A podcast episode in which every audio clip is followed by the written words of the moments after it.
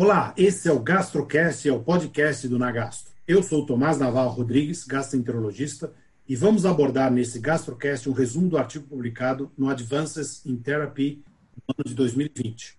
No nosso site www.nagastro.com.br você encontrará a referência completa do artigo mencionado nesse GastroCast. Embora muitos estudos considerem os anti-inflamatórios não esteroidais como sendo uma categoria única de medicamentos, pacientes com aspirina foram identificados Prevotella espécie, bacteroides, família Ruminococcaceae, Barnesiella. Por outro lado, nos usuários de Celecoxib e ibuprofeno, havia uma abundância de Acetaminococci e Enterobacteriaceae. Além disso, bactérias das famílias Propionibacteriae, Pseudomonaxae, Puniceucoxi e Requenelacea foram mais comuns em pessoas que usaram ibuprofeno em vez do naproxeno. Finalmente, estudo, bacterióides espécies e Erysipelotricae foram mais evidentes entre indivíduos usando anti-inflamatórios não esteroidais com inibidores da bomba de prótons, quando comparados aos que usaram somente anti-inflamatórios não esteroidais. Tudo piloto muito importante mostrou melhora da lesão do intestino delgado ao mudar de anti-inflamatório não esteroidais não seletivos para o celecoxib, em pacientes com artrite reumatoide, cuja conversão do anti-inflamatório não esteroidais seletivos de COX-2 por 12 semanas reduziu significativamente ao exame de endoscopia digestiva alta, número de petecas e as manchas vermelhas em nível intersticial e o número de lesões da mucosa. Um estudo anterior investigou dois anti-inflamatórios não esteroidais seletivos COX-2, o celecoxib e o heterocoxib, juntamente com dois anti-inflamatórios não esteroidais não seletivos, endometacina e o diclofenaco. O diclofenaco reduziu os níveis de hemoglobina, enquanto o heterocoxib e o celecoxib não apresentaram esses efeitos. Além disso, o celecoxib causou menos danos em comparação com os outros anti-inflamatórios não esteroidais. Suas descobertas desses autores sugerem que os anti-inflamatórios não esteroidais não seletivos e heterocoxib podem induzir enteropatia através de uma ação tópica, enquanto o celecoxib não possui ações prejudiciais relevantes. Como o dano intestinal de um perigo eminente, muitos cientistas tentaram apresentar soluções de proteção contra essa inflamação e a desbiose que ocorre.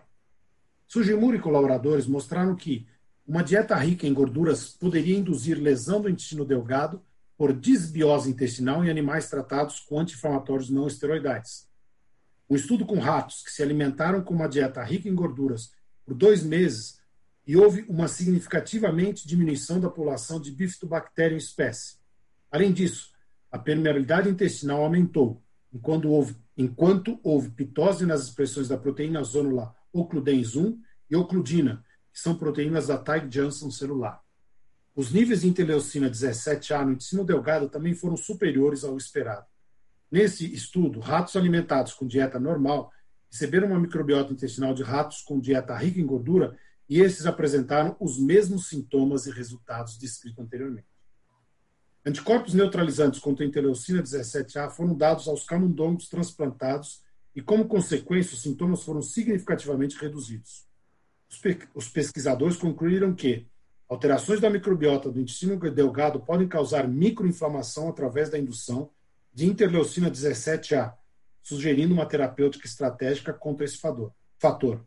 Além disso, foi observado aumento da permeabilidade intestinal, o que agravou a lesão do intestino delgado, induzido por anti-inflamatórios não esteroidais. Os autores sugerem que dieta com baixo teor de gordura pode ser uma estratégia para melhorar as funções inatas da Bifidobacterium, podendo ser útil para a prevenção e alívio das lesões do intestino delgado induzido por anti-inflamatórios não esteroidais.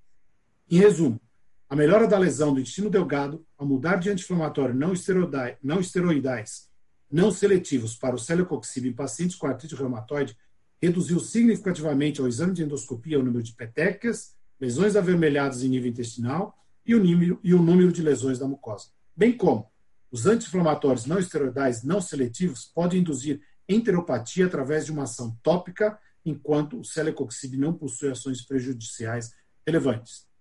Os autores sugerem que também que a dieta com baixo teor de gordura pode ser uma estratégia para prevenir e aliviar as lesões do intestino delgado induzidas por anti-inflamatórios não esteroidais.